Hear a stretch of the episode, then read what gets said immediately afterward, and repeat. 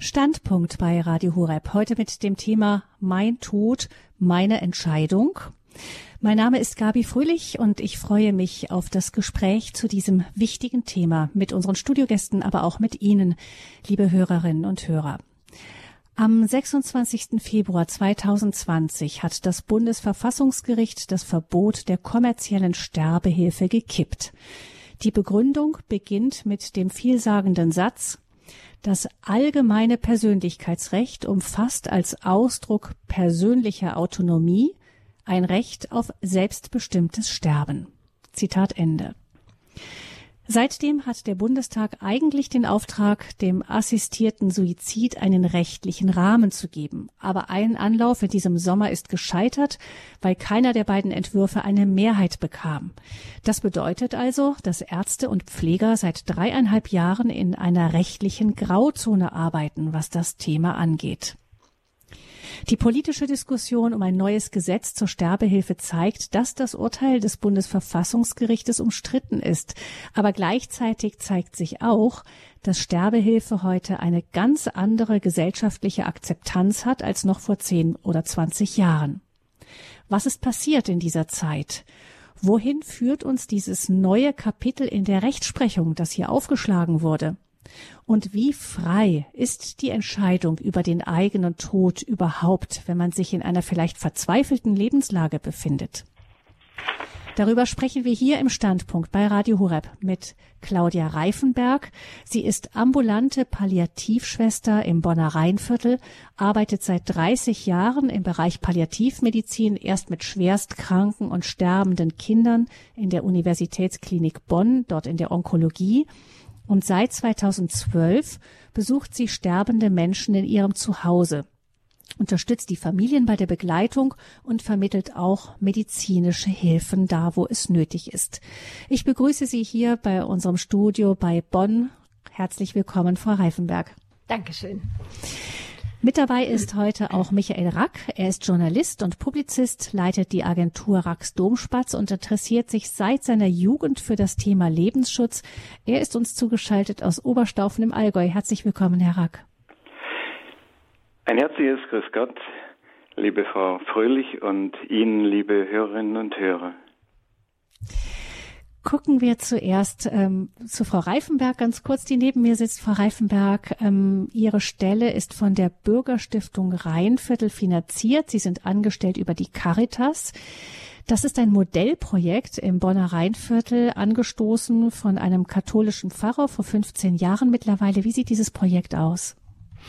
Also das ist eben die Bürgerstiftung Rheinviertel. Wir haben mehrere soziale Projekte. Also das geht wirklich von ähm, den Kindergärten, Hilfen in Kindergärten ähm, über Schulkinder. Dann ist es eben ein großer Teil die Palliativmedizin, die beiden ambulanten Palliativschwestern.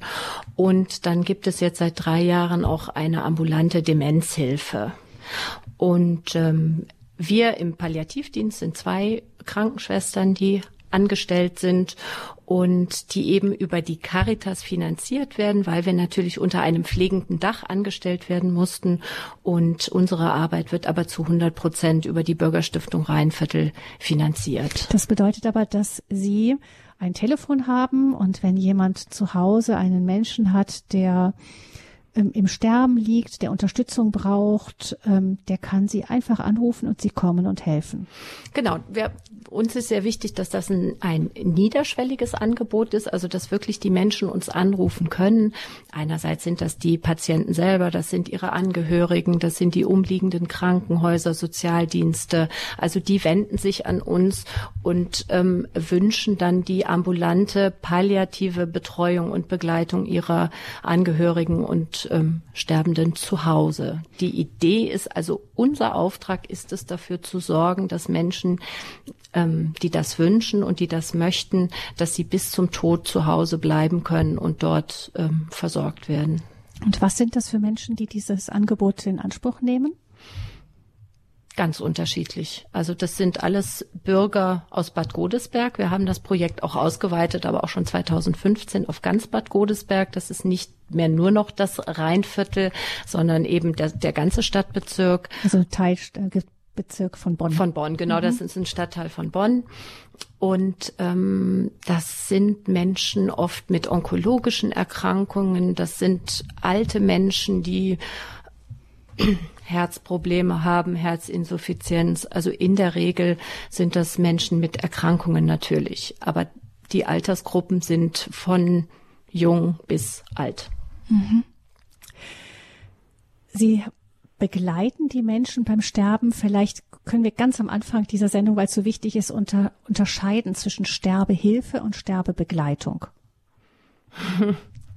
naja, eigentlich ist es relativ einfach. Bei der Sterbehilfe unterstütze ich insofern, dass ich aktiv etwas tue, dass der Mensch verstirbt. Und bei der Sterbebegleitung ist es, dass wir das Sterben, das natürliche Sterben, die Menschen auf diesem Weg begleiten, also nicht aktiv eingreifen. Natürlich geben wir Medikamente, natürlich bekommen die Menschen auch Morphine und bekommen andere Medikamente, dass sie keine Schmerzen haben, dass wir die Symptome kontrollieren, aber ähm, wir greifen nicht aktiv in das Sterben ein. Mhm. Michael Rack, Sie beschäftigen sich mit dem Thema Lebensschutz am Anfang und am Ende des Lebens schon ganz, ganz lange. Sie haben mir gesagt, dass Sie schon als Schüler am Radio die Debatten zur Abtreibung verfolgt haben, damals im Bundestag. Über Sterbehilfe hat man damals ja noch nicht groß geredet. Aber vielleicht, weil Sie schon so einen langen Zeitraum überblicken, wie sehen Sie denn die Entwicklung in der Debattenkultur zum Thema Sterben, ähm, Lebensrecht, ähm, Schwelle zum Tod zwischen, also die Entwicklung seit den 70er Jahren bis heute? Ja, das ist ein, ein großes Thema. Ähm, also mich hat, äh, mich haben überhaupt diese Themen zwischen Leben und Tod immer schon deshalb interessiert, weil man an den unterschiedlichen Standpunkten dazu sehr viel ablesen und lernen kann. Äh, es hat mir auch persönlich auf meinem Glaubensweg weitergeholfen. Denn die Idee, dass man die Probleme schwangerer Frauen äh, löst, indem man äh, die Tötung des Kindes anbietet oder dass man die Probleme einsamer äh, oder kranker alter Menschen äh, dadurch löst, dass man äh, ihnen die Möglichkeit schafft, aus dem Leben zu scheiden, das hat mich noch nie überzeugt. Das ist nicht gerade eine, eine menschliche Perspektive. So habe ich mir als Jugendlicher schon die Gesellschaft der Zukunft nicht vorgestellt.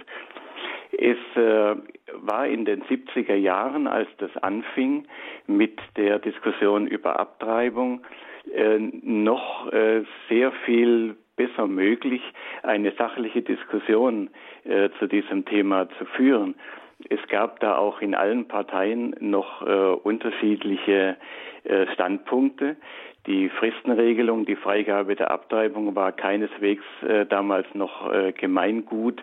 Äh, in äh, zum Beispiel bei, bei der SPD damals, die heute komplett dafür ist. Und es, es ging eigentlich quer durch die Fraktionen. Und die Debatte wurde sehr ernsthaft geführt, ohne äh, Diffamierungen und Übermoralisierungen, äh, wie das heute der Fall ist. Und man konnte auch in öffentlichen Veranstaltungen noch jeden Standpunkt zu diesem Thema vertreten, ohne dass man mit gewalttätigen Störungen rechnen äh, musste. Das ist heute leider, wenn es um die Fragen des Lebensanfangs geht, nicht mehr der Fall die Fragen am Lebensende kann man äh, immer noch äh, relativ frei äh, diskutieren, aber man muss äh, aufpassen, dass sich das äh, nicht ändert. Man sieht in Ländern, in denen Euthanasie schon länger praktiziert wird, wie etwa in der Schweiz, äh, dass die Aggressionen da zunehmen, wenn man einen anderen Standpunkt vertritt. Ist es vielleicht auch so, dass ähm, gerade in Deutschland die Diskussion äh, ist ja später aufgekommen bei uns. Liegt das vielleicht daran, dass wir doch noch von den Erfahrungen mit dem Dritten Reich einfach stark geprägt sind hier bei uns? Gerade was jetzt eben Euthanasie angeht, ist das ja wirklich ein sehr schmerzhaftes Thema unserer Geschichte. Ja, also wir waren geprägt davon, äh, muss man heute sagen. Denn inzwischen sind ja schon zwei Generationen vergangen. Äh, man hat in Deutschland an das Thema Euthanasie nicht mehr gerührt nach dem äh, furchtbaren Geschehen unter den äh, Nationalsozialisten. Etwa eine Viertelmillion äh, Menschen sind damals Euthanasieprogrammen zum Opfer gefallen. Man hat äh, geistig Kranke, auch äh, körperlich Kranke äh, Menschen äh, aus, äh, also äh, umgebracht einfach. Äh, zunächst mal aus den staatlichen äh, Anstalten in den in den entsprechenden Heimen äh, hat man äh, äh, massenhaft Menschen äh, getötet mit dem Argument, äh, es seien also unnütze Esser und äh, Menschen, die eigentlich ein lebensunwertes Leben leben. Damals hat äh, ja vor allem die äh, katholische Kirche oder jedenfalls einzelne Repräsentanten dagegen protestiert und nach einer Brandpredigt, die älteren äh, Zuhörer werden sich erinnern, nach einer Brandpredigt äh, des späteren Kardinals von Galen, des Bischofs von Münster ähm, und auch nach Protesten anderer Geistlicher, etwa des Dompropstes, seligen Dompropstes Lichtenberg in Berlin, hat Hitler tatsächlich damals diese Aktion ähm, erst einmal gestoppt. Ähm, sie lief dann trotzdem in verdeckter Form noch weiter, aber es gab dann doch erstmal ein Haltezeichen, denn, denn damals äh, mussten die, die Nazis äh, diese Aktion noch geheim durchführen, weil sie nicht mit einer Zustimmung aus der Bevölkerung tatsächlich gerechnet haben. Und weil damals dieses äh, furchtbare Geschehen war, war jahrzehntelang die Frage äh, der Euthanasie tabu in Deutschland. Und das hat sich jetzt geändert. Denn jetzt kommt diese Frage von einer ganz anderen und unerwarteten Seite. Jetzt sagen die Befürworter, naja, damals, das geschah ja gegen den Willen äh, der mhm. Betroffenen. Heute äh, sind es ja die Menschen selber, äh, die das äh, wollen äh, weil sie eben selbstbestimmt leben wollen und weil sie auch selbstbestimmt in den Tod gehen wollen. Das ist also eine, jetzt eine ganz neue Diskussion. Genau, da ist das, die Selbstbestimmung steht da ganz, ganz oben. Direkt betroffen von dem Thema assistierter Suizid sind nicht nur die sterbemilligen Menschen, die um diese Möglichkeit zum Teil gekämpft haben, sondern auch die Ärzteschaft.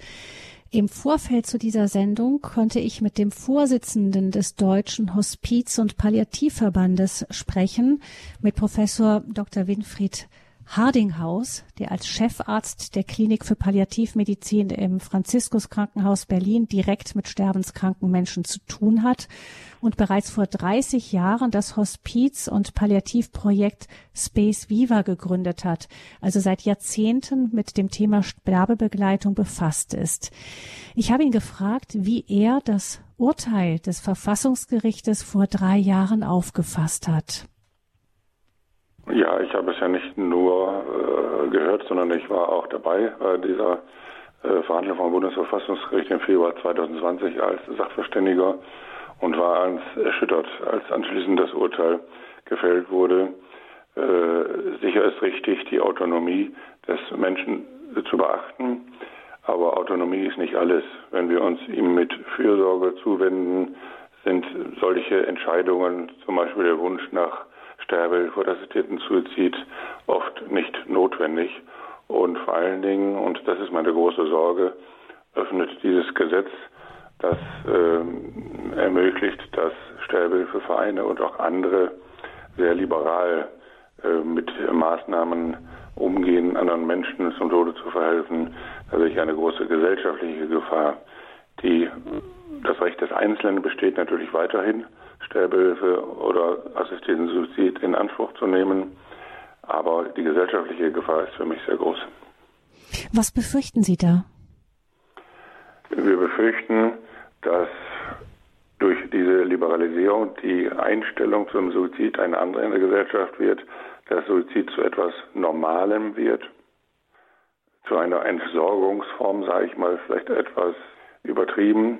Aber doch besteht eine solche Gefahr, dass sich Angehörige von ihren alten, kranken Menschen äh, entledigen möchten, weil sie so eine Last werden und dass vielleicht alte Menschen selbst sogar das wünschen, ihren Angehörigen nicht zur Last befallen. Ich kann sagen, ich bin hier auch Leiter einer Palliativstation, nicht nur Vorsitzender des Deutschen Hospiz- Palliativverbandes, wo wir diese Erfahrung haben. Auch auf unserer Palliativstation mehren sich die Anfragen der Aufnahme allein wegen Sterbehilfe in Anspruch zu nehmen. Das hat es so vor Jahren noch nicht gegeben und das ist für mich auch ein Zeichen äh, dieser Liberalisierung, dieser gefährlichen mhm. Liberalisierung. Das heißt, Sie erleben auch als Arzt immer wieder die Anfrage von jetzt Betroffenen oder von Angehörigen? Von äh, Angehörigen weniger, aber von Betroffenen. Die sind aber oft, äh, haben sich auch mit ihren Angehörigen in Verbindung gesetzt und sogar auch von Ärzten. Ich hatte neulich einen, einen Fall, wo ein niedergelassener Arzt jemanden geschickt hat. Äh, Sie haben doch da Erfahrungen mit Sterbehilfe. Ich habe hier zwar schon mal Pentobarbital aufgeschrieben, was natürlich Quatsch ist. Man kann ja kein Pentobarbital aufschreiben, weil das gar nicht rezeptierfähig ist. Aber einfach so einem Patienten etwas mitzugeben, falls du mal in Not kommst, kannst du dir ja was spritzen. Ansonsten geh mal ins Krankenhaus. Äh, also auch eine Desinformation, nicht nur in der Bevölkerung, sondern leider auch bei Kollegen. Dem müssen wir entgegenwirken. Hm. Jetzt arbeiten Sie als Ärzte ähm, aktuell in einer Grauzone. Es gibt noch kein neues Gesetz, also was gesetzliche Grauzone. Es gibt kein neues Gesetz bisher. Die bisherigen Entwürfe haben keine Mehrheit im Bundestag gefunden. Was bedeutet es für Sie als Ärzte, da jetzt eben so zu schwimmen, was das Rechtliche angeht? Ja, ich finde das, finde das ganz schlimm, in einem rechtsfreien Raum zu sein. Und ich hoffe sehr, dass, und es gibt auch Anzeichen dafür, dass es noch in dieser Legislaturperiode einen Anlauf gibt, einen erneuten Anlauf gibt, äh, da Gesetzesvorschläge zu machen. Ich habe immer gesagt, lieber einen, einen Gesetzentwurf, der uns vielleicht nicht so gut passt, als gar keinen. Gar keiner ist wirklich das Schlimmste. Weil sie haben die Möglichkeit, irgendjemanden zum Suizid zu verhelfen, indem sie ihnen ein Gift geben. Hinterher sagen sie, behaupten sie, das sei äh, freiwillig gewesen, denn die freie Entscheidungsfähigkeit muss ja auch noch äh, überprüft werden und niemand kann sie belangen.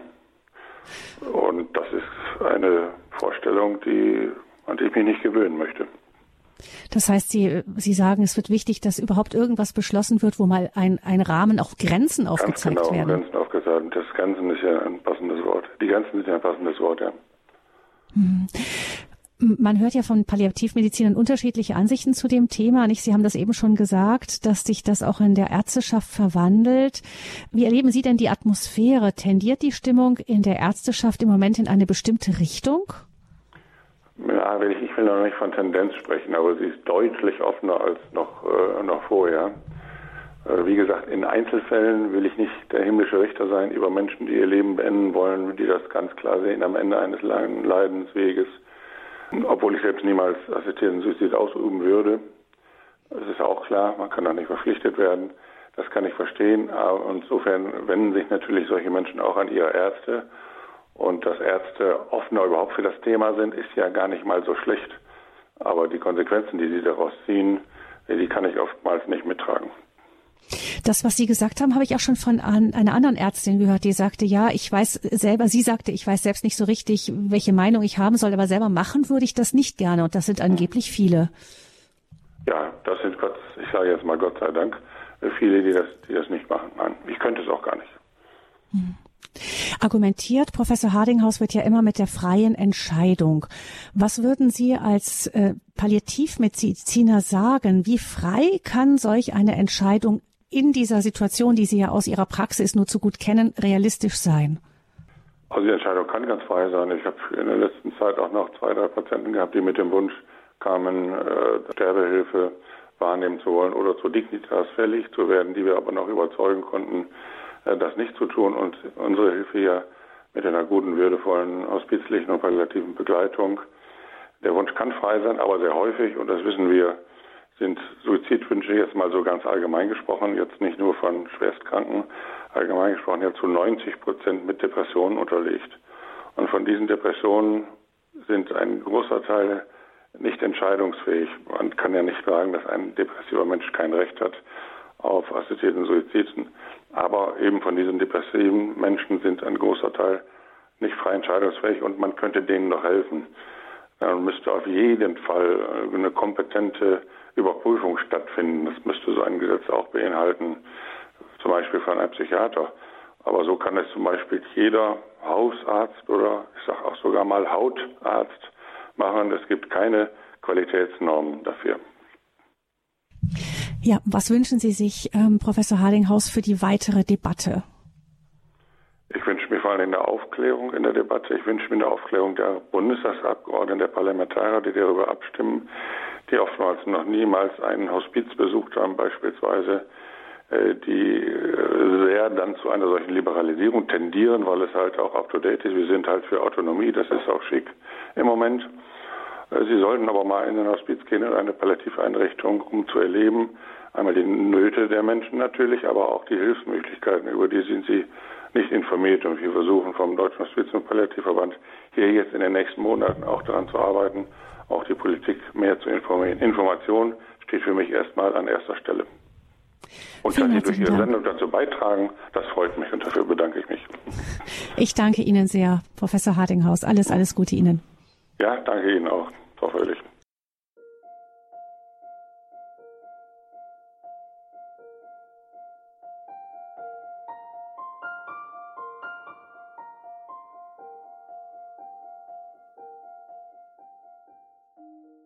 Mein Tod, meine Entscheidung. Das ist unser Thema hier im Standpunkt bei Radio Horeb. Meine Gäste zu diesem brennenden Thema sind die ambulante Palliativschwester Claudia Reifenberg und der Journalist Michael Rack.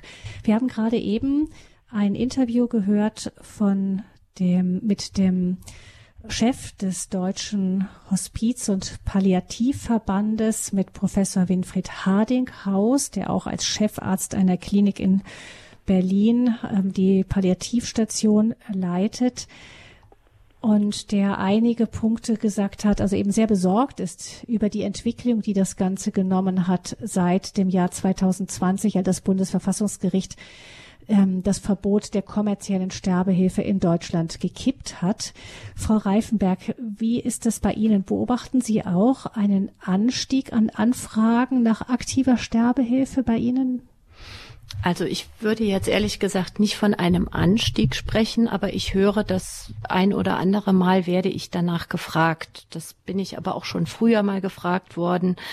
Ähm, aber bei uns ist das ja so, wenn die Menschen mich als Palliativschwester ansprechen und anfragen, dann, dann ist oft ja schon äh, klar, dass, dass, dass ich als Palliativschwester die Menschen eben begleite. Also einige dieser Menschen haben sich da durchaus schon ein bisschen mit beschäftigt, so dass die Frage dann gar nicht mehr an mich herangetragen wird. Andere stellen aber natürlich diese Frage, klar. Und wie gehen Sie dann damit um? Also natürlich höre ich mir das erstmal an und, und äh, frage nach den Gründen und frage, ähm, wie sie auf die Idee kommen und warum sie das möchten. Und also erstmal versuche ich da völlig neutral ranzugehen und einfach mal nachzufragen, ne, was, was wissen diese Menschen überhaupt darüber? Weil das hörte ich bei Professor Hardinghaus eben in dem Interview auch sehr raus, dass, dass es sehr viel eine Desinformation ist. Und das erlebe ich auch. Also, dass die Menschen von Dingen sprechen, von denen sie erstmal überhaupt gar keine Ahnung haben. Also Zum sie, Beispiel? ja, sie haben dann irgendwie mal was gehört von aktiver Sterbehilfe und von assistiertem Suizid, haben aber auf der anderen Seite noch nie Zugang zu Palliativmedizin gehabt oder wissen gar nicht, was Palliativmedizin ist oder wissen gar nicht, was wir tun, auch in Deutschland ganz legal tun können, um die Menschen zu unterstützen beim Sterben. Ne? Nämlich, dass wir eine gute Symptomkontrolle machen, dass sie Medikamente bekommen, dass sie eben keine Atemnot, keine großen Schmerzen haben müssten, also dass wir sie gut auf diesem Weg begleiten können. Ne? Mhm. So auf den ersten Moment ist das natürlich sehr reizvoll ähm, zu hören, auch dann nehme ich irgendwie, kriege ich was gespritzt oder ich nehme irgendwie eine Tablette oder ein Mittel und dann ist das ganze Elend vorbei. Ne? Mhm.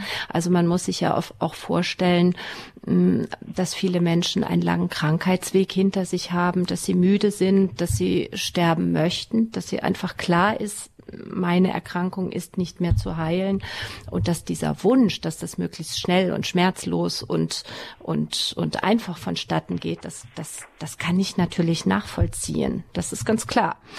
Aber ähm, und das sagte Professor Hardinghaus auch, und das sehe ich genauso, ist, dass wenn wir eine gute Palliativmedizin machen, wenn wir die Menschen gut aufklären, wenn wir ihnen erklären, wie wir arbeiten, was wir tun, was wir tun können, und was wir manchmal sogar noch für ihre Lebensqualität tun können, dann entsteht dieser Wunsch gar nicht oder der geht dann ganz schnell weg, dieser Wunsch. Aber ist da nicht dann auch die Angst, dass eben man hört halt so viel von Pflegenotstand und äh, von völliger Überlastung auch der Pflegekräfte und so weiter, ähm, dass die Menschen das Gefühl haben, ja, das gibt's alles, aber wird's das dann für mich auch geben? Werde ich das dann auch bekommen, wenn ich es wirklich brauche? Hat überhaupt noch jemand Zeit für mich? Ja, das ist sicher richtig. Nun ist es, muss ich wieder für meinen Bereich sprechen. Ich bin zu Hause bei den Menschen. Also ich habe keinen Zugang zu Altenheimen, zu Pflegeheimen. Ähm, zu Hause sind diese, ist die Situation oft so, dass es Angehörige gibt, dass Angehörige da sind, die sich kümmern und die das natürlich mit ermöglichen, dass dieser Mensch, diese, diese kranke Person zu Hause versterben kann. Ne? Natürlich erleben wir das, dass die Pflegedienste keine Zeit haben, dass es schwierig ist, Pflegedienste überhaupt zu bekommen. Mm, das ist natürlich eine Entwicklung, die nicht gut ist und die wir an allen Ecken und Enden spüren, das ist klar. Mhm. Michael Rack, ähm, Professor Hardinghaus hat von der Befürchtung gesprochen, dass alte und kranke Menschen irgendwann entsorgt werden könnten, dass die Mentalität in der Gesellschaft sich in diese Richtung nach und nach entwickeln könnte. Sie sagen, Herr Rack, ja dasselbe. Warum? Welche Indizien sehen Sie?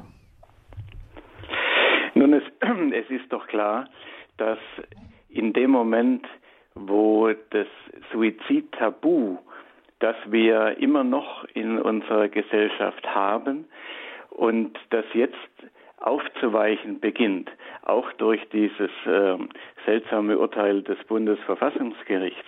In dem Moment, wo dieses Tabu aufweicht, wird der assistierte Suizid zu einer normalen Möglichkeit, immer mehr, schrittweise natürlich, zu einer normalen Möglichkeit, das Leben zu beenden. Wenn das aber so ist, dann wird das Leben eines jeden Menschen begründungspflichtig.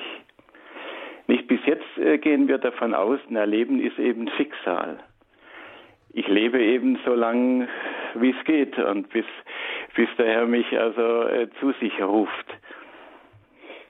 Aber wenn ich selber die Möglichkeit habe, mein Leben zu beenden, dann muss ich Rechenschaft ablegen warum ich von dieser Möglichkeit vielleicht keinen Gebrauch machen will, obwohl meine Pflege so viel Geld kostet, obwohl vielleicht die Angehörigen das Erbe verlieren, weil es eben für meine Pflege zu ähm, aufgebraucht wird, möglicherweise.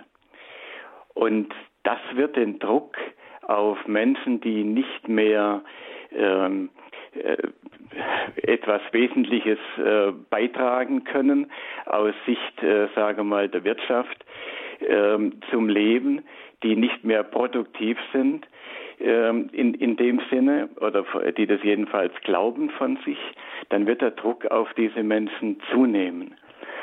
Ohnehin wird der Mensch schwächer im Alter, egal was er früher in seinem Leben getan hat und wie groß und mächtig er im Leben war das Alter führt doch in der Regel auch zu einer gewissen Schwächung der Willenskraft.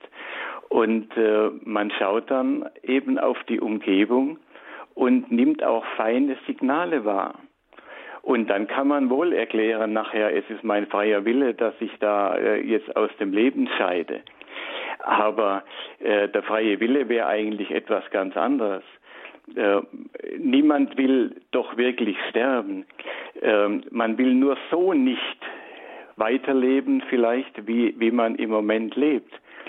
Und äh, man hat vielleicht das Gefühl, gerade sehr empathische Menschen bekommen dann äh, leicht das Gefühl, dass es von ihnen jetzt erwartet wird.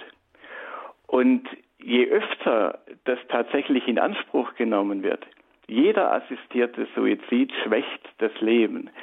Und er schwächt das Leben all der anderen um einen herum. Nicht, wenn wir äh, von Umfragen hören, dass also die Mehrheit der Menschen den assistierten Suizid befürwortet, dann denken die in der Regel da nur an sich. Also man will da eine Hintertür sich offen halten. Das ist auch äh, verständlich, dass man denkt, na ja, wenn es mal ganz schlimm kommt und wenn ich nur noch Schmerzen habe oder so etwas, ähm, äh, dann, äh, dann will ich diese Möglichkeit haben. Aber man denkt nicht daran, dass wenn tatsächlich diese Möglichkeit von vielen in Anspruch genommen wird, dass eben dann nicht mehr nur eine Möglichkeit bleibt, sondern immer mehr schrittweise äh, zum Zwang wird. Das hat der Bundespräsident Rau schon vor über 20 Jahren gesagt, wo das Weiterleben nur eine von zwei legalen Optionen ist, da wird jeder rechenschaftspflichtig, der anderen die Last seines Weiterlebens aufbürdet. Und wollen wir denn in einer solchen Gesellschaft leben? Ja, wo ich mich rechtfertigen muss, dass ich lebe und dass es vielleicht Geld kostet, äh, dass ich lebe. Also ich möchte in einer solchen Gesellschaft nicht leben. Ja, das ist ja noch viel weiter zu denken, nicht, dass wenn ein Kind zum Beispiel eine Behinderung diagnostiziert wird in der Schwangerschaft und dann die Krankenkasse vielleicht aussteigen könnte und so weiter. Also je nachdem, wie weit dieser Gedanke gedacht wird, kommen wir tatsächlich in eine ganz andere Gesellschaft hinein als die, die wir aktuell kennen. Gucken wir vielleicht mal ähm, doch in die Nachbarländer, wo äh, Euthanasie ja schon seit vielen Jahren ähm, eingeführt wurde. Ich habe jetzt mal nach Belgien geguckt, die Zahlen mal nachgeschaut, einfach weil es mich interessiert hat, wie sich das so entwickelt hat. Tatsächlich gibt es einen Anstieg seit 2002, als in Belgien die Euthanasiemöglichkeit eingeführt wurde ähm, also zum Beispiel von 2022 im Vergleich zu 2021 ein Anstieg um knapp 10 Prozent, immerhin. Also innerhalb eines Jahres knapp 10 Prozent Anstieg an durchgeführten, gezählten, assistierten Suiziden. Von den Gesamtsterbezahlen in Belgien sind das 2,5 Prozent aktuell. Ähm, fast 70 Prozent der Betroffenen sind über 70 Jahre alt. Also es steigt mit zunehmendem Alter weiter an, ist also wirklich ein, vor allem ein Phänomen bei älteren Menschen.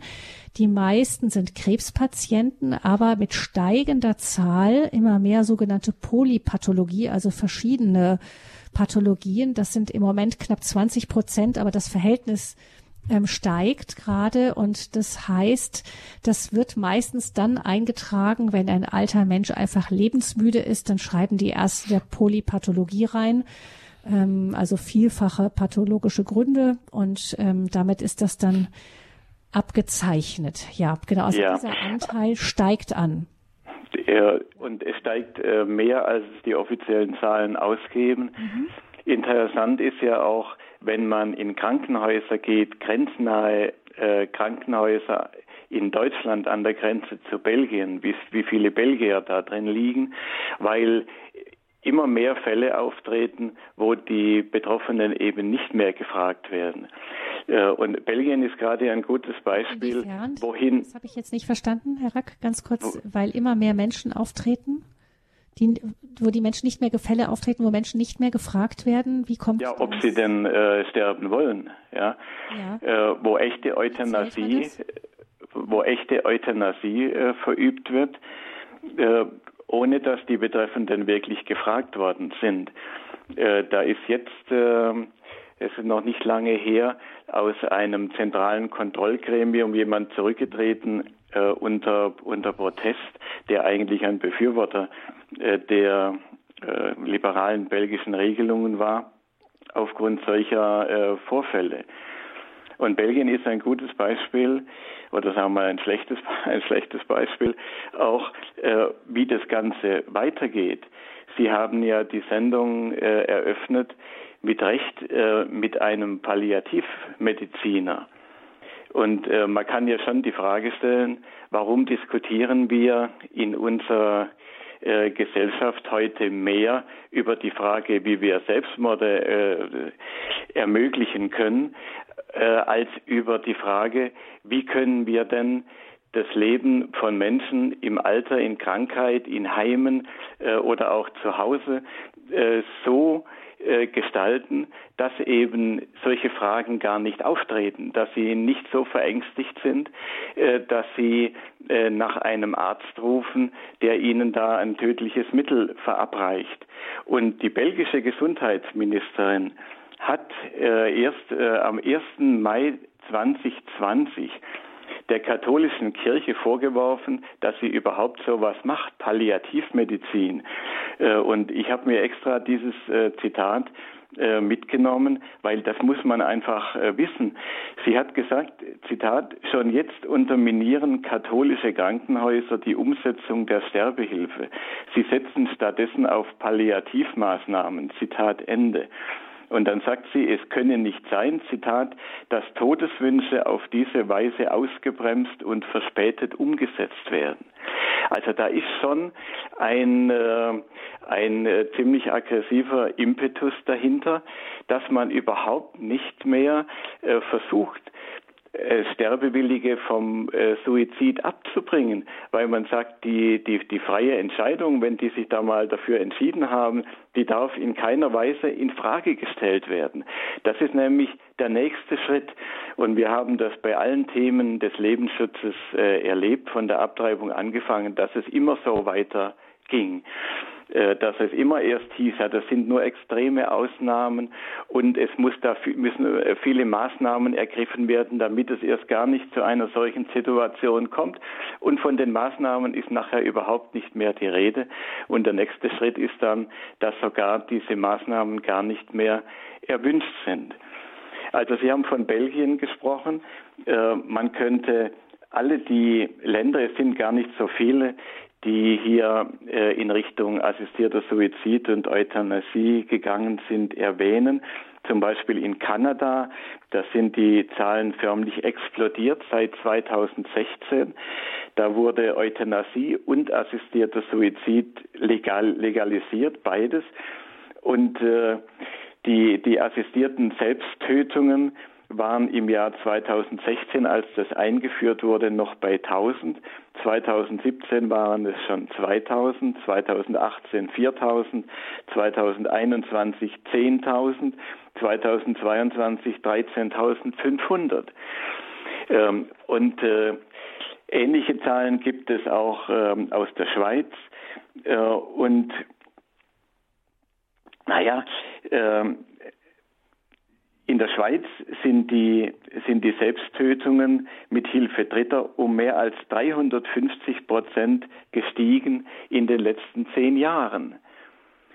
Und das zeigt eben, dass das, was einem der gesunde Menschenverstand äh, schon sagt, dann auch tatsächlich stattfindet. Es wird immer mehr eine normale Art, äh, das Leben zu beenden. Und äh, das Leben wird insgesamt immer mehr geschwächt und äh, man kommt eben in diese Gesellschaft hinein, in der äh, Leben begründungspflichtig wird. Äh, und es führt noch, noch, noch zu weiterem, dass nämlich dann, vielleicht kommen wir da auch noch äh, drauf, äh, immer mehr der assistierte Suizid auch als äh, alternative medizinische Behandlung sozusagen angeboten wird, wo dann Krankenkassen sagen, ähm, naja, also dieses Medikament oder diese Therapie, die gäbe es schon für dich, aber die ist uns zu teuer, die finanzieren wir nicht, äh, aber wir, wir finanzieren den assistierten Suizid. Da wird es gerade in Kanada viel darüber diskutiert, weil da mehrere Fälle äh, jetzt aufgetreten sind dieser Art. Das kann man sich bei uns in Deutschland heute noch nicht vorstellen, aber äh, das wird der, der, Gang der Dinge sein. Ähm, auch hier, äh, wie es in anderen Ländern schon vorgezeichnet ist. Also gerade dann, wenn es darum geht, dass man halt um irgendwelche Hilfsmittel kämpft, die vielleicht teurer sind, ne, da wäre es natürlich da, wo finanzieller Druck da ist, auch bei den Krankenkassen, die versuchen zu sparen, kann man sich durchaus das Szenario vorstellen, dass es da dann ähm, in die Richtung auch gelenkt werden soll. Ja, absolut. Äh, das wird zwangsläufig so kommen. Wir dürfen ja nicht die Schubwirkung unterschätzen, die eine schlechtere Wirtschaftslage und steigende Pflegelasten ganz von selbst entfalten.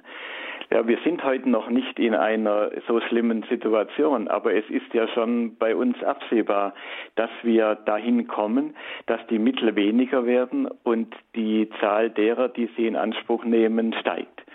Und dann kommt es eben einer dieser Fälle, jetzt hier eine, eine Jennifer Hedge in, in Kanada, äh, die äh, hätte eine Therapie bekommen können, aber nicht in Kanada, sondern in den USA. Und dann hat die Kasse gesagt, das geht nicht, die Therapie in den USA, die zahlen wir nicht. Wir zahlen aber die Euthanasie. Also die, die, die Beihilfe zur Selbsttötung als äh, therapeutische Alternative. Äh, und äh, ja, diese Fälle äh, kommen eben dann immer mehr vor, auch wenn wir uns das heute noch nicht vorstellen können. Es ist eben, wenn man einmal die Tür geöffnet hat, und wenn wir einmal den Gedanken akzeptieren, es gibt ein Leben, das nicht mehr, das nicht zumutbar ist, es gibt ein Leben, das nicht mehr lebenswert ist, das kein Leben mehr ist, äh, umgangssprachlich formuliert, dann wird die, äh, die Alternative, das Leben zu beenden, immer äh, größeren, äh, ja, äh, immer, immer öfter zur Anwendung kommen.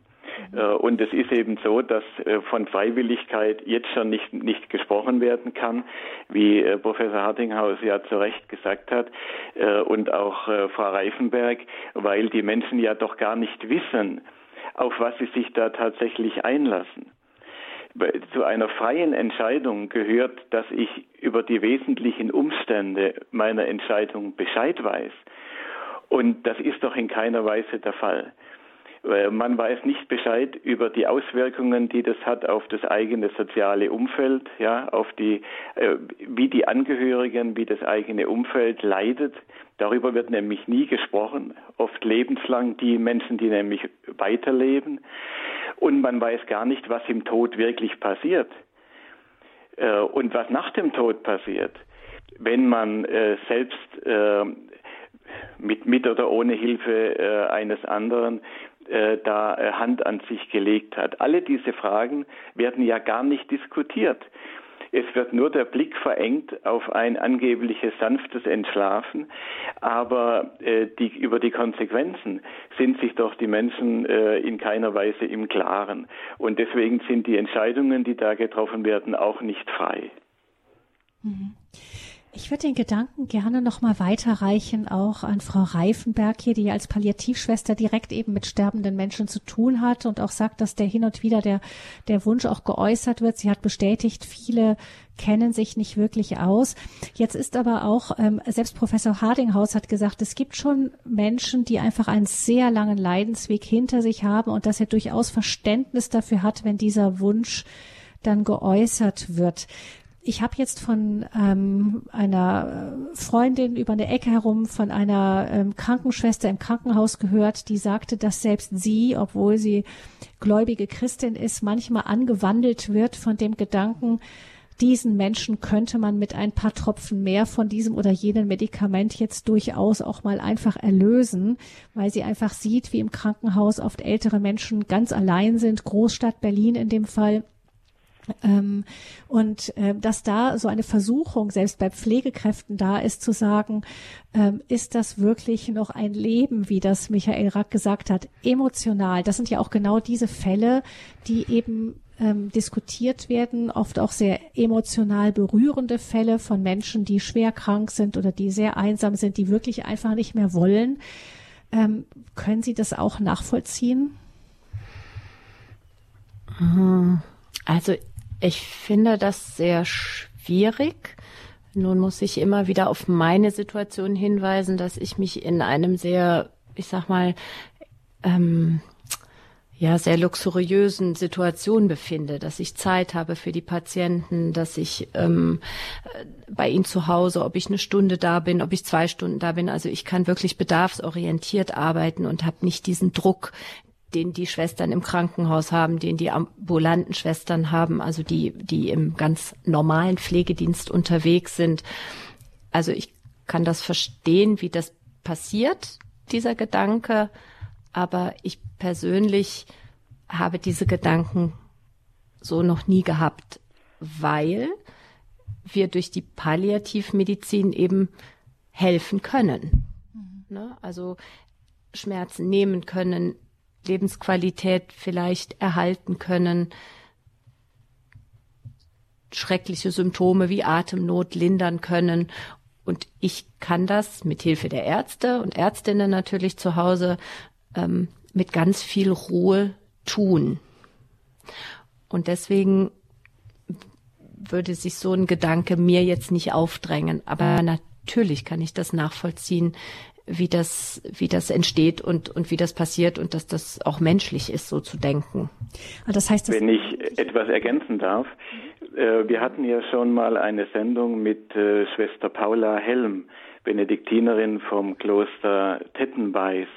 Und äh, sie hat ja schon, schon viele Sterbende, gerade auch Angehörige ihres Ordens, äh, gepflegt als äh, Krankenschwester und Palliativschwester.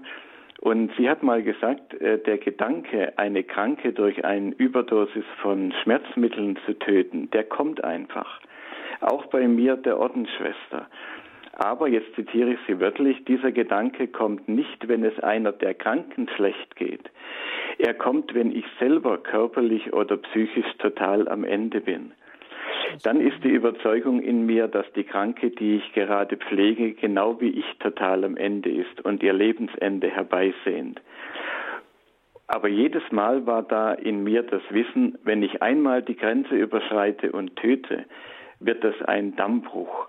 Dann werde ich nicht mehr fähig sein, einen natürlichen Sterbeprozess auszuhalten. Und das soweit also Schwester Paula.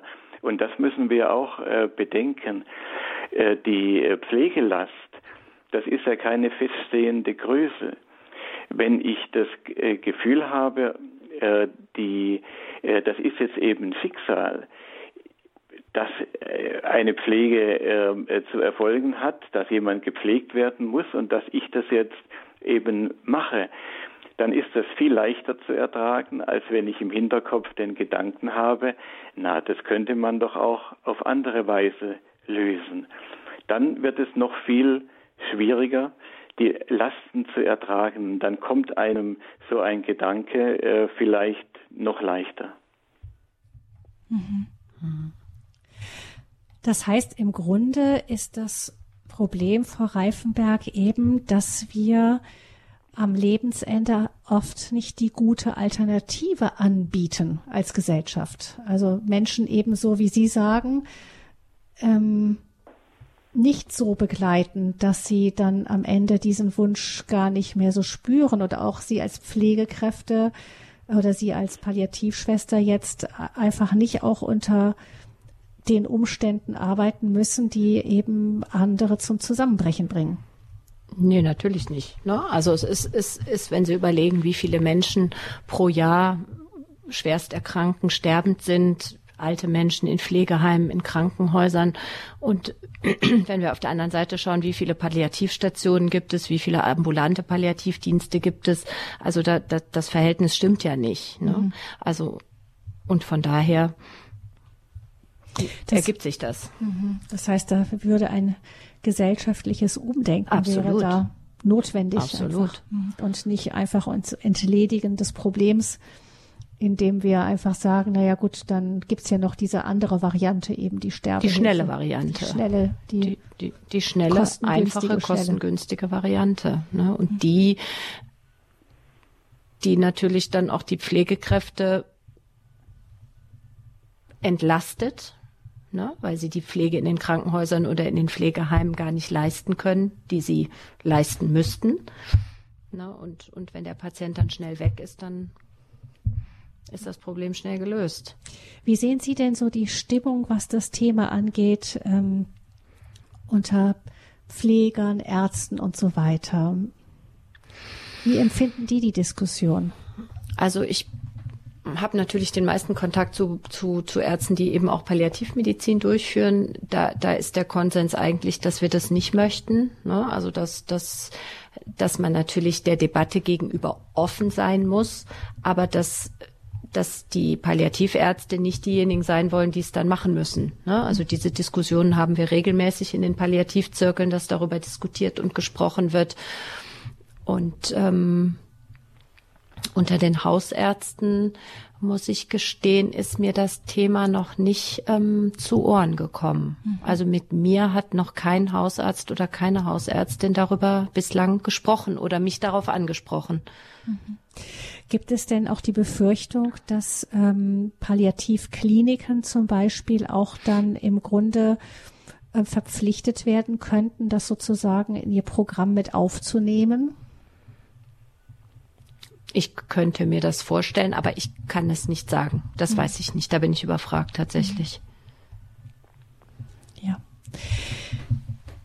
Das Thema Sterbehilfe, mein Tod, meine Entscheidung, Fragezeichen, besprechen wir hier im Standpunkt bei Radio Horeb. Und wir möchten auch Ihnen, liebe Hörerinnen und Hörer, noch die Möglichkeit geben, sich mit Ihren Fragen, vielleicht auch persönlichen Gedanken zum Thema hier mit einzubringen unter der Nummer 089 517 008 008 erreichen Sie uns hier in der Sendung Standpunkt zum Thema Mein Tod, meine Entscheidung. Claudia Reifenberg, ambulante Palliativschwester und Michael Rack, Journalist, sind unsere Gesprächsgäste. Wir freuen uns, wenn Sie sich melden mit Ihren Fragen oder auch mit Ihren Gedanken zum Thema 089 517 008 008. 08. Und nach einer Musik gleich geht's weiter im Gespräch hier in der Sendung Standpunkt bei Radio Hureb.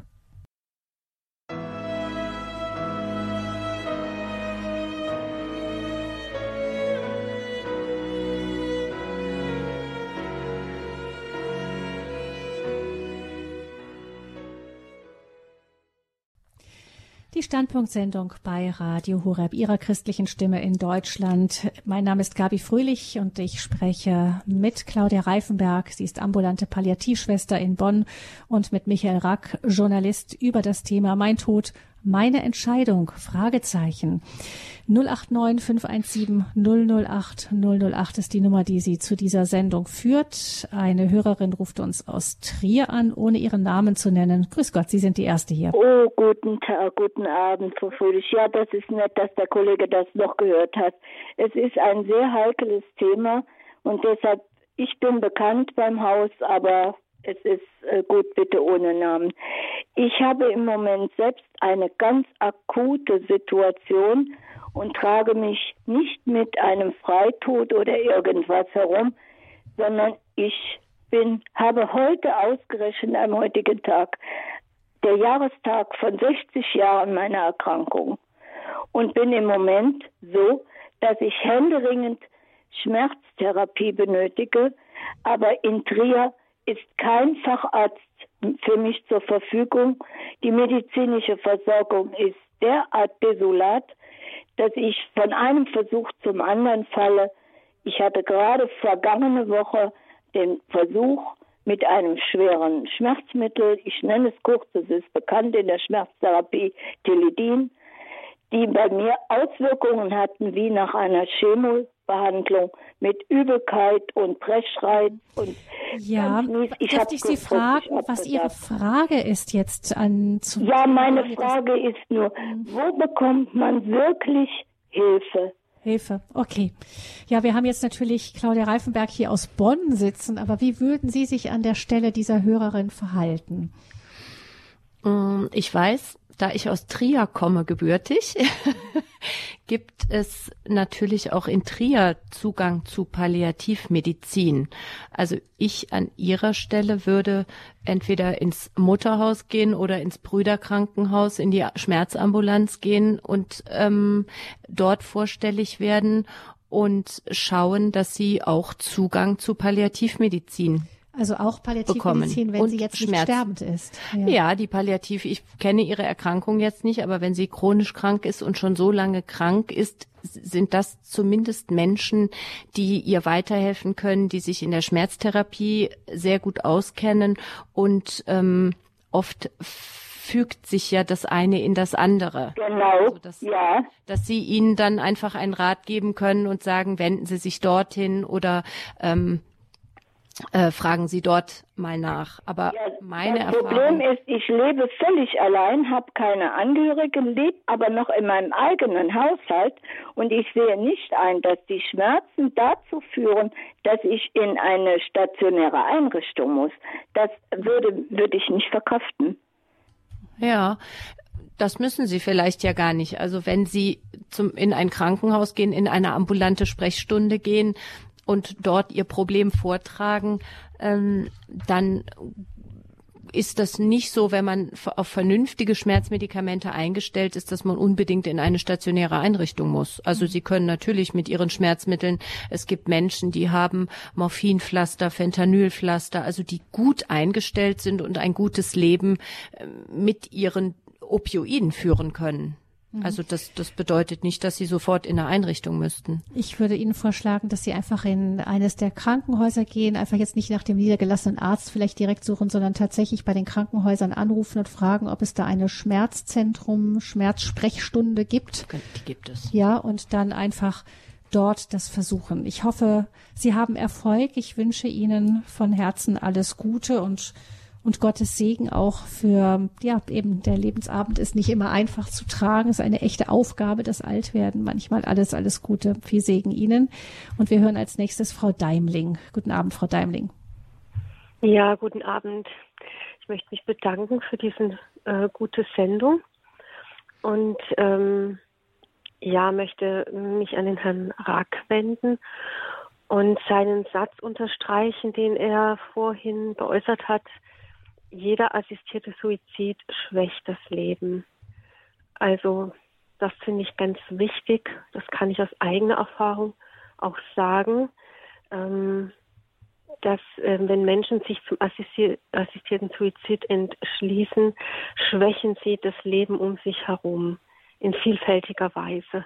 Das ist nicht nur etwas, was sie selbst betrifft, sondern das ist wie eine Welle, die von dieser Tat ausgeht und die weit ähm, weiter reicht, als wir uns das vorstellen können. Familie, Umfeld, Kinder, aber auch andere Menschen, die kämpfen und ja, die dann in Versuchung kommen, es ebenso zu machen. Oder wie es gesagt wurde, in den Begründungssituationen kommen, warum sie es nicht machen. Das Zweite, was ich unterstreichen möchte, ist, ähm, dass viele Fragen noch gar nicht geklärt sind, die aber ein Schlüssel wären, um hier überhaupt Gesetze zu erlassen, nämlich was passiert beim Sterben und was bedeutet der Tod und was bedeutet es, wenn ich mein Sterben dadurch herbeiführe, dass ich mich selbst ermorde. Also ich finde das Wort Selbsttötung gar nicht ausreichend, weil ähm, ich ja eigentlich absichtlich ähm, nicht irgendwie im Affekt oder sonst wie absichtlich mein Leben ähm, also töte oder damit eigentlich einen Mord an mir selbst verübe. Es war ja früher auch der gängige Begriff, nicht Suizid, sondern Selbstmord. Und äh, das geht einher mit Gewalt. Selbst wenn man das so nicht sieht, wenn diese Spritze durch die Ader äh, fließt, wird das Herz geschädigt, chemisch durch die Substanz. Es kommt zu Herzrhythmusstörungen und die Herzrhythmusstörungen verhindern dann, dass das Gehirn weiter durchblutet wird. Das Gehirn äh, hat dann nicht mehr genug Sauerstoff und geht zugrunde. Also es ist ähm, es ist schon ein Mord und auch wenn ähm, dabei durch die Narkose das vielleicht so gar nicht mitbekommen wird, ist es ähm, eine aggressive Gewalt gegen den eigenen Körper, der da, dadurch wird verhindert, dass die Seele im Körper bleiben kann. Und ähm, ich kann mir nicht vorstellen, dass das. Mhm.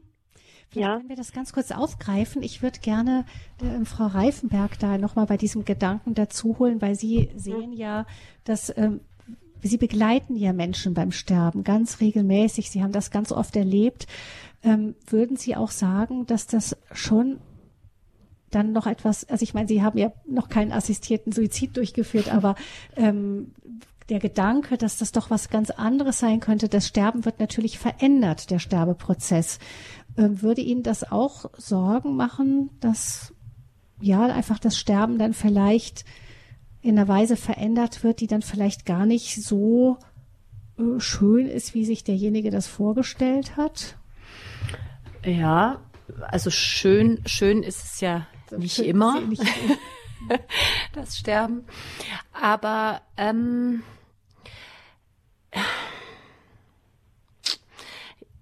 man stellt sich ja dann vor, man verschwindet eher wie in eine Narkose erstmal, ne? Genau, ja. also es, es geht dann natürlich viel, viel schneller. Ich glaube, also ist es meine Überzeugung, dass der Mensch auch ein kleines bisschen Leid zumindest braucht, um auch Abschied nehmen zu können und um auch bereit zu sein, zu sterben oder hinüberzugehen. Ne? Also das ist, wenn wir jetzt aus einem relativ noch guten Leben kommen und dann irgendwie diesen ganz plötzlichen das so beenden und sagen, so, jetzt kriegst du irgendwie deine Tablette und oder oder eine Spritze und dann ist es dann auch vorbei. Ich glaube, dass dem Sterbenden was fehlt und ich glaube aber auch, dass den Angehörigen tatsächlich Abschied fehlt und und und dieses Begleiten, dieser Prozess einfach ähm, nicht mehr natürlich stattfindet und dadurch auch gestört ist. Mhm. Ja, auch dieses, ähm, Sie haben ja gerade gesagt, dass äh, ein wenig Leiden gehört dazu, aber das ist ja genau das, wogegen sich alle wehren. Leiden und Tod klammern wir ja eigentlich aus unserer Lebenswelt so weit als möglich raus. Ja, genau. Das Problem ist natürlich, dass wir uns ja auch alle nicht vorstellen können, wie, wie ist das überhaupt zu sterben? Also was ich oft sage, ähm, das, das, das das Sterben an sich, dieser Vorgang des Sterbens ist eigentlich nichts Schlimmes. Das ist auch nichts, wovor der Mensch ab, Angst haben muss. Es sind immer die Geschichten, die sich darum ranken. Es sind die, die Angst vor also aus meiner Erfahrung, was die Patienten mir immer wieder sagen, sie haben Angst vor Schmerzen, sie haben Angst vor Ersticken, das ist eine ganz, ganz große Angst und ja, vor eben diesen Nebenwirkungen die sie haben. Und wenn man ihnen diese Angst nehmen kann und das zumindest erklären kann, dass wir sagen, na, sie müssen keine Schmerzen haben und sie müssen keine Luftnot haben und ersticken müssen sie sowieso nicht, dann kann man den Menschen vielfach die Angst nehmen und dann können sie sich auch anders auf diesen Prozess einlassen. Mhm. No. Ja, Frau Deibling.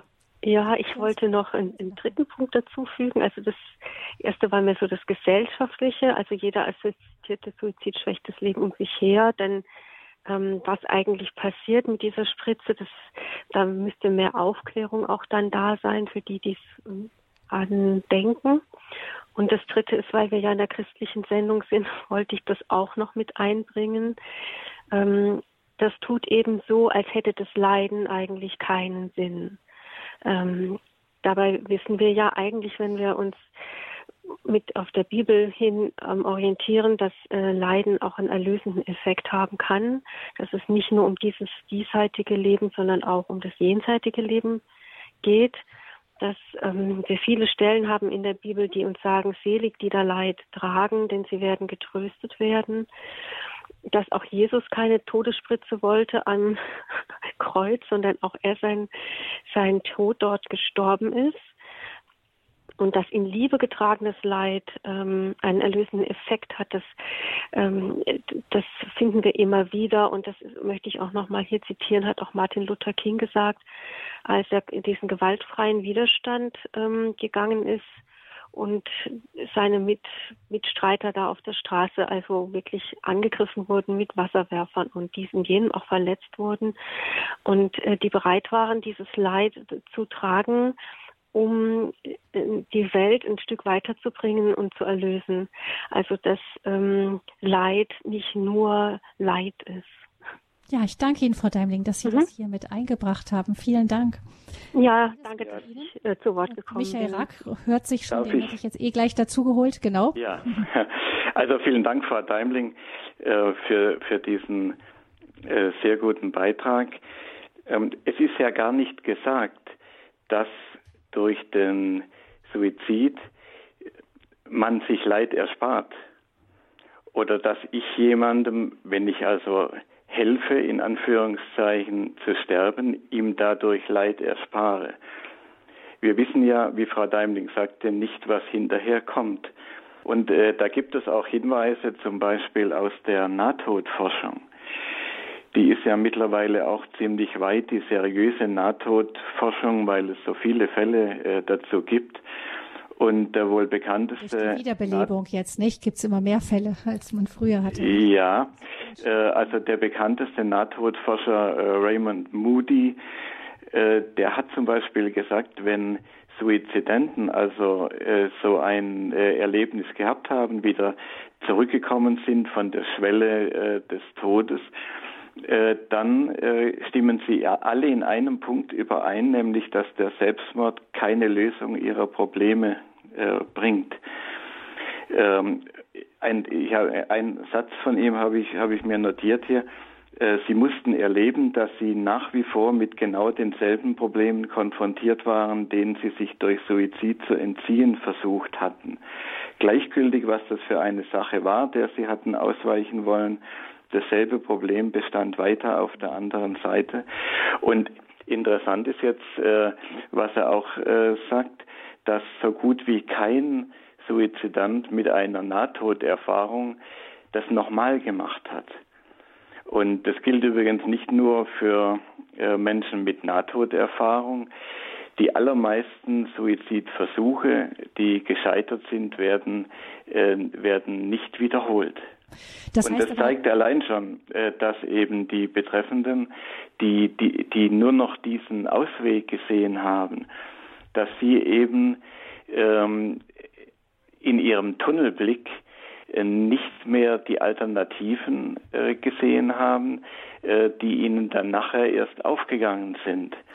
Mhm. Äh, ich hatte Gelegenheit, äh, vor kurzem mit Professor Schmidtke zu sprechen. Das ist so der Nestor, der große alte Mann der Suizidforschung in, in Deutschland. Und er sagt, äh, die Suizidforschung hat ganz klar ermittelt, dass in der Zeit, so die letzten zehn Tage vor dem, vor dem Suizid, nur noch der, der Blick auf den auf den Tunnel, also wie das Kaninchen auf die Schlange, schaut man da nur noch auf einen Punkt und ist gar nicht mehr in der Lage, in der Regel nicht mehr in der Lage, Alternativen überhaupt noch wahrzunehmen. Auch das engt dann den Freiraum, den man zu haben glaubt, doch erheblich ein.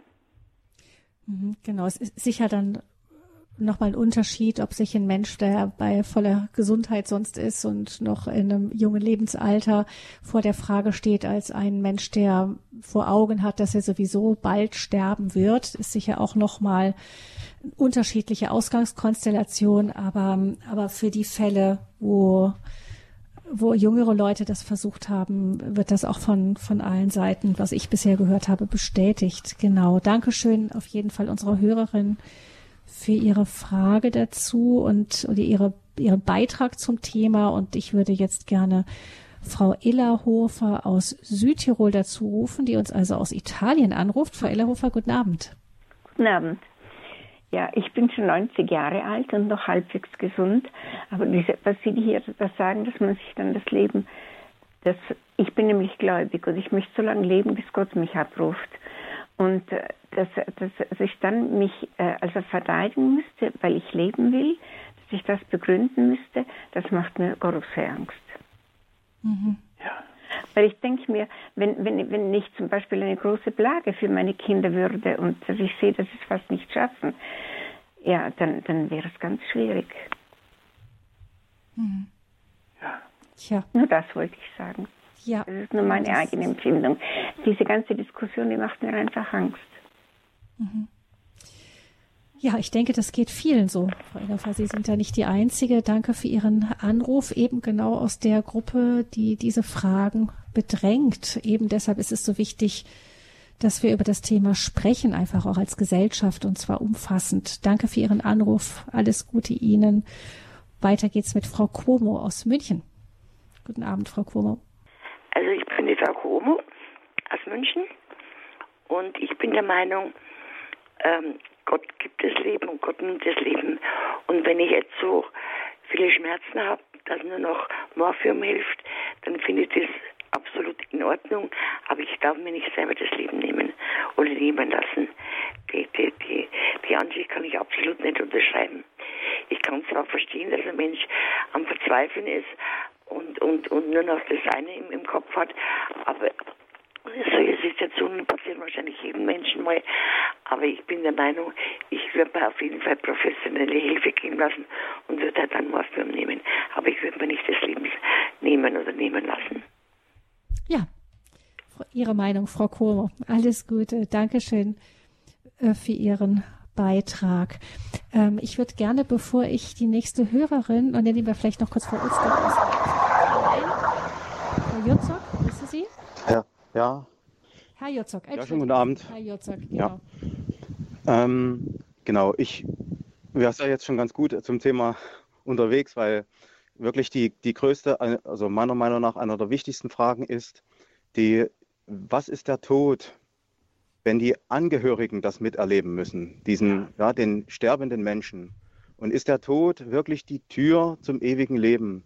Und das ist wirklich sowas, wenn man das, weil das meiste Leid, würde ich sagen, in der heutigen Zeit tragen die Angehörigen, die den Menschen sterben sehen. Und da vielleicht eben auch, wenn es schmerzvoll ist oder wenn er, wenn es ein Stück wie ein Siechtum ist, dann ist es wirklich dann dadurch, dass die, die anderen, also die, der Sterbende äh, Schmerzmittel bekommen kann und müssen die Angehörigen eben sehen, wie der Mensch zugrunde geht. Und das denke ich immer wieder, da brauchen wir dann, sollten wir auch als Gemeinde dann solche Menschen begleiten, dass die nicht alleine sind und sich eben wir da irgendwie geistlich da auch eine Stütze sein können für die Angehörigen von Sterbenden.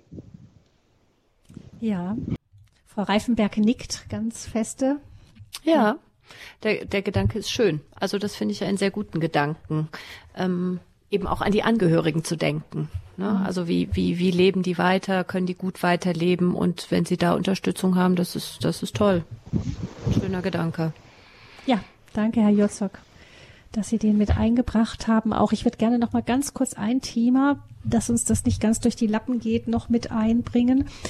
Es ist ja so, dass ähm, bevor es gleich weitergeht mit den nächsten Hörerinnen und Hörern, die Leitungen sind voll, wir machen schnell. Ähm, es ist ja so, dass wir auf der einen Seite, Frau Reifenberg, die ähm, den Wunsch nach assistiertem Suizid haben, auf der anderen Seite aber eben teilweise auch eine Medizin, die Menschen halt ganz, ganz, ganz lang noch am, am Leben hält, nicht? Also das ist ja auch ein Unterschied zu noch vor Jahrzehnten. Da sind Menschen ja auch jünger gestorben, ähm, hatten nicht so eine lange, lange Phase, bevor sie gestorben sind. Das ist ja auch erst durch die moderne Medizin überhaupt erst so möglich, dass man einfach Medikamente gegen alle möglichen Krankheiten hat und dadurch das Leben nochmal sehr lang ordentlich verlängert in eine Phase, auch in der man noch fit ist und das auch noch genießen kann, aber eben auch die Phase, in der man krank ist, einfach auch ordentlich verlängert wird. Ähm, wie sehen Sie da den Zusammenhang auch? Ähm, auf der einen Seite hat man eben ein Verlängern, vielleicht da, wo manche auch sagen, eigentlich will ich eigentlich gar nicht mehr so richtig. Und ähm, auf der anderen Seite aber, dass man es dann in der Hand behalten möchte, ähm, zu sagen, jetzt möchte ich nicht mehr und jetzt ähm, ist das nicht auch ein Phänomen, wollte ich damit sagen, dass Menschen auch immer mehr Angst vorm Sterben haben, weil eben dieses durch die gute Medizin verlängerte Leben am Ende noch man so vor Augen hat? Ja klar, es wird den Menschen ja auch immer so verkauft. Also dann gibt es eine Erkrankung und ähm, die, die allerwenigsten sind so mutig, dass sie sagen, so, ich habe jetzt das 75. oder das 60. oder das 65. Lebensjahr erreicht. Ähm, ich halte jetzt mal Rückschauen. Eigentlich hatte ich ein gutes Leben und ich möchte jetzt irgendwie keine Behandlung mehr, sondern ich möchte einfach noch ein bisschen leben und ähm, dann eben an meiner diagnostizierten Erkrankung versterben. 65, 60 ist natürlich sehr Klingt jung. für uns jetzt noch jugendlich. Ja, ich habe aber im Moment zum Beispiel aktuell einen Patienten, der sagt, ähm, ich habe mein Lungenkarzinom, ich bin 65, ich habe ein tolles Leben gehabt. Äh, Die Aussicht jetzt noch mit einer Chemotherapie anzufangen und irgendwie langsam zu verfallen, das möchte ich nicht. Also ich lebe jetzt noch so lange, wie es geht und ähm, dann hoffe ich, dass ich auch relativ schnell an meiner Erkrankung versterben werde und nicht an den Nebenwirkungen einer Chemotherapie. Der ist da zum Beispiel ganz klar, was ich irgendwie mal ganz spannend fand und relativ neu in diesem relativ jungen Alter. Anders verhält es sich natürlich bei den älteren Menschen, sag jetzt ab 75, ab 80, 85. Ähm, es wird natürlich Ne, es kommt eine Diagnose und natürlich sitzt man dann plötzlich beim Onkologen oder sitzt im Krankenhaus und dann wird den Menschen aufgezeigt, was sie noch alles tun können und äh, wie man ihnen noch helfen kann. Und ich glaube, das müssen dass die das, Ärzte ja auch machen. Das ne? müssen sie auch tun, weil wir wir sind ja alle selbstbestimmt und wir möchten selbstbestimmt sein. Stellen Sie sich vor, ähm, Sie gehen mit Ihrer 85-jährigen Schwiegermutter, die einen Brustkrebs diagnostiziert hat, äh, bekommen hat, ins, äh, sie geht zum Arzt und, und der sagt, naja, Sie sind 85, jetzt gehen Sie mal nach Hause und, und sterben Sie mal. Äh, Sie hören das als Tochter oder Schwiegertochter und sagen, also was ist das denn? Ne? Sie, sie, sie, sie muss doch selber entscheiden können, möchte ich das oder möchte ich das nicht. Ne? Also die Ärzte zeigen das alles auf. Natürlich, sie zeigen das alles auf und letzten Endes müssen wir selber die Entscheidung darüber treffen, wollen wir das oder wollen wir das nicht? Und die meisten Menschen, wir sprechen hier zwar immer über den assistierten Suizid, aber der überwiegende Teil der Menschen, die möchten doch leben und die hängen auch unfassbar an ihrem Leben und so kommen sie oft in so eine Spirale, naja, dann probiere ich mal die Chemotherapie und dann gucke ich mal, wie ich es vertrage. Ja, und dann geht das auch erstmal ganz gut und dann äh, kommt das nächste und dann kommt das nächste und und wann hört man dann auf? Also wann ist der Punkt, wo ich dann sage, so jetzt will ich aber doch nicht mehr, wenn ich dann irgendwann merke, es, es, es wird jetzt nicht mehr gut. Also auch da, glaube ich, wäre eine andere Aufklärung gut für die Menschen, dass man ihnen wirklich auch aufzeigt, also wenn sie die Chemo machen, dann passiert das so oder dann geht es so und wenn sie gar nichts tut, ja, dann werden sie an ihrer Erkrankung in relativ kurzer Zeit wahrscheinlich versterben. Mhm. Ne? Aber ich finde das ein ganz schwieriges Feld, weil äh, der eine ist mit 85 noch so fit, dass er selbstverständlich einen Herzschrittmacher bekommen sollte. Und der andere oder die andere ist mit 85 vielleicht schon so gebrechlich, dass man sagen könnte, na ja, hm, muss das denn sein? Aber, aber wer sind wir, dass wir das entscheiden? Also das, das ist ganz, ganz schwierig. Mhm. Herr Rack, wie sehen Sie das? Ja, ähm, wir haben ja den Grundsatz der Patientenautonomie. Absolut. Das heißt, es muss niemand äh, befürchten, dass er gegen seinen Willen äh, sein Leben äh, noch über Wochen oder Monate oder Jahre an äh, Schläuchen und Apparaten äh, fristen muss. Damit wird ja den Leuten auch immer Angst gemacht. Aber das ist heute absolut nicht mehr, äh, nicht mehr äh, die Gefahr. Äh, die Ärzte dürfen gar nicht Therapien anwenden, die der Betreffende selbst nicht will. Und es ist eben wichtig, dass man den eigenen Willen auch festlegt, so gut wie möglich in, in der äh, Patientenverfügung äh, und äh, dass man auch, wenn man die Möglichkeit hat, jemanden bevollmächtigt, äh, eine Vorsorgevollmacht erteilt, dass auch dann, wenn man selber seinen Willen nicht mehr äußern kann, eben jemand da ist, der den eigenen Willen kennt und gut einschätzen kann. Also das, diese gute Vorsorge, die gehört auch dazu. Ich möchte als nächstes ähm, Pfarrer Pötter mit dazu holen in der Sendung. Er ruft uns aus Mönchengladbach an. Guten Abend, Pfarrer Pötter. Ja, guten Abend.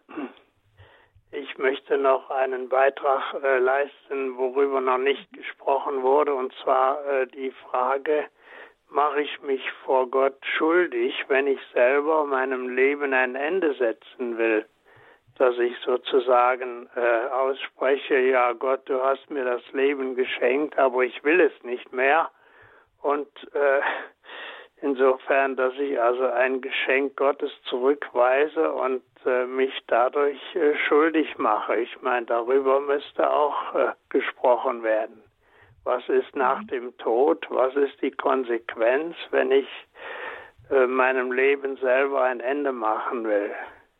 Hm, das als, als Christen dann nicht. Man kann natürlich nicht als in die politische Diskussion ähm, ist es schwieriger, das damit einzubringen. Aber klar ist das so die Gewissensfrage, die jeder selber sich auch einfach dann stellen muss, nicht? Ähm, die Frage eben, empfinde ich mein Leben als weiß ich mich von Gott beschenkt und ist da auch was Unantastbares, wobei Michael Rack, wenn ich Sie richtig verstanden habe, es auch wichtig ist, es jetzt nicht nur rein aus dem Glauben zu argumentieren.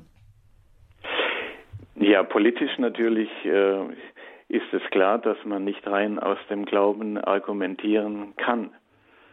Aber äh, als gläubiger Mensch äh, und äh, hier in einem äh, katholischen Sender äh, kann man das natürlich und sollte man, da ist es eigentlich ja die zentrale Frage. Nicht für uns als gläubige Christen ist das ja eigentlich die entscheidende Frage. Alles, alle anderen Fragen sind sekundär äh, und sind wichtig in der Gesellschaft und da sollen wir uns auch einbringen.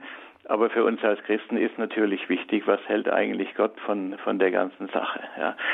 Und äh, ich denke, wenn, wenn, wenn Gott mir die Gnade des Lebens äh, gibt, es ist eigentlich, äh, die Juristen würden sagen, es ist eigentlich kein Geschenk des Lebens, weil Geschenk erfordert ja eine Annahme, nicht? Erfordert ja, dass ich eigentlich schon da bin. Nur dann kann ich was geschenkt bekommen. Aber als Nicht-Existenter war ich ja eben noch nicht da. Es ist eine Gnade, das Leben. Und äh, wenn Gott mir eine, die Gnade des Lebens schenkt, dann gehe ich davon aus, dass er auch weiß, äh, wann der richtige Zeitpunkt ist, dass ich das Leben auf der Erde beende. Denn Gott ist ja nach unserem christlichen Glauben auf jeden Fall nicht boshaft, sondern ein liebender Gott. Er wird mich nicht mit Leiden äh, quälen, die äh, nicht notwendig sind. Wenn äh, Leiden da sind, dann, äh, dann lässt sie Gott vielleicht bestehen, um größere Leiden zu ersparen. Darauf würde ich als gläubiger Mensch auf jeden Fall äh, vertrauen und nicht meinen, ich weiß es also besser als Gott. Ja. Pfarrer Pötter hat das mit eingebracht. Dankeschön Ihnen. Alles Gute und viel Segen nach Mönchengladbach. Wir kommen jetzt in die Nähe von St. Gallen zu Frau Marianne. Guten Gott. Abend miteinander. Ich danke vielmals Frau Reifenberg und Herrn Rack für die wunderbaren Ausführungen. Ich möchte allgemein sagen, äh, wir sollten viel mehr für den Lebensschutz beten, vom Anfang bis zum Ende. Ich muss mich selber an der Nase nehmen. Ich habe es auch immer wieder etwas vergessen. Ich werde das vermehrt machen. Das ist nur mein Beitrag. Ich wünsche allen Gottes Segen, schönen Abend und Gesundheit und vielen Dank. Danke. Ja, vielen Dank danke. Ihnen. Alles Gute und danke, dass Sie in der Leitung so lange gewartet haben aus St. Gallen. Alles Gute Ihnen. Und als letzte Hörerin noch Frau Hettich, die uns von unterwegs irgendwo anruft, oder? Grüß Sie Abend, Frau Hettich. Ja, also ähm, ich möchte eines sagen, dass ähm, wir reden ja sehr viel jetzt von Krankheit oder von, den, von dem Endpunkt, der, wo man durch die Tür tritt, praktisch in, auf die andere Seite. Und ich denke, dass der Tod ähm, schon auch ein Moment ist, wo diese irdischen Dinge wie Zeit und Raum wegfallen. Deshalb wissen wir nicht, wie dieser Tod abläuft. Das ist das eine, was ich sagen wollte zu dem, der stirbt. Und dann ähm, gibt es ja Menschen, die sagen, ich habe es nicht mehr mit angucken können, also die, die praktisch auf der, der zurückgebliebenen Seite stehen. Und ich denke, das darf auch kein Argument sein, dass man jemand hilft. Das ist, also die Entscheidung ist sicher äh, nicht einfach, denn ich persönlich würde auch meinen Kindern nicht zur Last fallen wollen. Das ist ja auch immer dieses Argument. Und ähm, also ich denke, das sind alles Dinge, die Sie kennen, aber Ich möchte Sie darauf hinweisen, es gibt einen Film, der heißt Plan 75, der kommt aus Japan. Und es wurde heute auch schon gesagt von oder gesprochen von Erdrutschen. Und in diesem Film, da wird gezeigt, da geht es gar nicht bloß um Krankheit, sondern da geht es darum, dass die Gesellschaft vergreist und dass dann doch eigentlich die Menschen freiwillig abtreten sollen mit 75, wenn nicht sogar mit 65 und Platz machen sollen. Also das ist auch ein, äh, brauchen wir keine Rente bezahlen und also es geht gar nicht nur um Krankheit. Ich denke, wir müssen es schon sehr vorsichtig sein. Ich habe den Film noch nicht gesehen, aber ich werde ihn sehen. Ich habe nur einen großen Artikel gelesen. Das hat mich ziemlich erschüttert. Und weil ich denke, wenn das so läuft, dann wird es tatsächlich so etwas wie das Menschsein ähm, bekommt dann einen Erdrutsch, also wirklich einen Erdrutsch, weil es dann nicht mal nur um, das Sterben oder um die Krankheiten geht, sondern tatsächlich, du bist alt und jetzt bitte mach doch Platz und wir bereden dich und wir helfen dir und das wird ganz, ganz schön und du kannst auch gemeinsam mit anderen sterben und sowas. Und ich finde es ziemlich bedrohlich, wenn das dann also praktisch richtig Platz, einen Platz bekommt in unserem Leben. Das darf nicht sein, finde ich. Ja. ja. Wir müssen im Umgang mit alten Menschen einfach äh, wissen, was wir uns und den Menschen und auch Gott oder unseren Werten schuldig sind. Mhm. Das, was Sie sagen, Frau Hettich, äh, was Sie sagen, das ähm, bestätigt das. Nämlich wir sind ja in dem, in dem Prozess sind wir ja, das haben wir jetzt heute vielfach gehört, irgendwie schon mittendrin. Also die schief, diese Ebene ist schon an einer bestimmten Stelle betreten worden. Ähm, die Wiener, eine Wiener Ethikerin namens Susanne Kummer hat gesagt, ich fand das sehr eindrücklich auch und das bestätigt auch das, was Sie gesagt haben, Frau Hettich ich zitiere mal, das Bild des freien, selbstbestimmten Todes gerät angesichts des älteren Menschen, der sozial vereinsamt immer mehr Angst vor seiner Hinfälligkeit bekommt und deshalb Tötung auf Verlangen oder Beihilfe zum Suizid wählt, ins Wanken. Und dann sagt sie weiter, sie sagt, wir brauchen mehr Realismus in der Sterbehilfedebatte und statt von einer freien sollte man im Kontext von Alterseinsamkeit und Fragilität also Zerbrechlichkeit, besser von einer prekären Selbstbestimmung sprechen. Also nicht freie Selbstbestimmung, sondern prekäre Selbstbestimmung sprechen. Denn älteren Menschen wird zunehmend vermittelt, dass Altwerden eine Krankheit ist und die Therapie für existenzielle Nöte Tötung bedeutet. Und da, so schließt Frau Kummer, da sind wir auf der schiefen Ebene. Und ähm, wir haben, Michael Rack, vielleicht das nochmal als Schlusswort von Ihnen, irgendwie schon den Eindruck, dass wir diese schiefe Ebene betreten haben und langsam ins Rutschen geraten. Auch in der Ja, so, so ist das. Und äh, wir sollten mit aller Macht äh, dagegen arbeiten. In dieser Frage geht es noch gut. Und äh, einer der Anrufer äh, sagte ja auch, äh, die Pfarreien sind da gefordert da hat er sehr recht. Ähm, ich denke, in den Vereinen äh, sollten wir eine Kultur des Umgangs äh, mit äh, Menschen in Nöten aller Art eben leben. Man hat ja von den ersten Christen gesagt, äh, sie bringen ihre Kinder nicht um. Da ein berühmtes äh, Zitat. Und vielleicht wird man dann von den Christen sagen, in 10, 20 Jahren, äh, sie lassen ihre alten Menschen leben bis zum natürlichen Tod. Das sollten, sollten wir äh, vorleben und äh, aber, im, aber nicht nur natürlich uns auf uns selbst konzentrieren, sondern auch uns in die Gesellschaft einbringen. Denn das gebietet ja auch die Nächstenliebe, dass die christliche Stimme hier äh, laut und deutlich auch ertönt und äh, dass wir, dass wir uns da einbringen. Ähm, ja, vielleicht ein, ein Wort noch zum Thema Selbstbestimmung, äh, die immer so hochgehalten wird und das Verfassungsgericht ist ja geradezu fixiert ja auf diesen Begriff, aber sich zu töten, ähm, das ist eigentlich nur formal ein Akt der Selbstbestimmung. In Wirklichkeit ist es eine Verweigerung der Selbstbestimmung. es ist die, die ultimative Verweigerung, äh, sein, sein Leben selbst zu bestimmen. Ähm, man kann Verständnis in vielen Situationen dafür haben, aber man sollte es nicht glorifizieren. Besser ist es allemal, äh, wenn man es schafft, jede Situation durchzustehen. Wir wissen gar nicht, wie selbst einsame Menschen, wie, wie viel wir beobachtet werden von anderen um uns herum.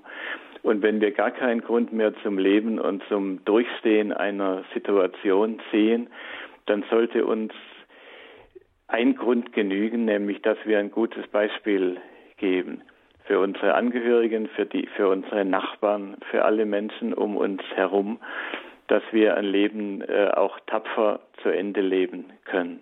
Ich glaube, die Tugend der Tapferkeit, ähm, die sollten wir in dem Zusammenhang auch erwähnen. Ja, ein komplexes Thema, wo viele Bereiche mit hinein äh, auch eben eine gesellschaftliche Entwicklung, die Sorge macht, eben auch der Pflegenotstand und so weiter. Wir haben versucht, ein Stückchen zu der Diskussion beizutragen mit dieser Sendung Mein Tod, meine Entscheidung. Vielen Dank Ihnen, Frau Reifenberg, dass Sie gekommen sind und ähm, hier mitgesprochen haben in der Sendung, auch aus Ihrer langjährigen persönlichen Erfahrung mit dem Thema berichtet haben als Palliativschwester. Vielen herzlichen Dank Ihnen. Sehr gerne. Vorbeikommen hier im Studio Wachtberg bei Bonn. Und Michael Rack, auch Dankeschön fürs hier dabei sein. Alles Gute Ihnen auch. Und ähm, ja, danke, dass Sie auch die Themen immer wieder an allen möglichen Orten und Enden auf die Tagesordnung bringen mit Ihrer Agentur Rax Domspatz. Vielen Dank. Mein Name ist Gabi Fröhlich und ich wünsche Ihnen allen noch einen gesegneten Tag. Ja, und danke Ihnen, dass Sie solche Sendungen mit den wirklich wichtigen Themen machen und so gut vorbereiten.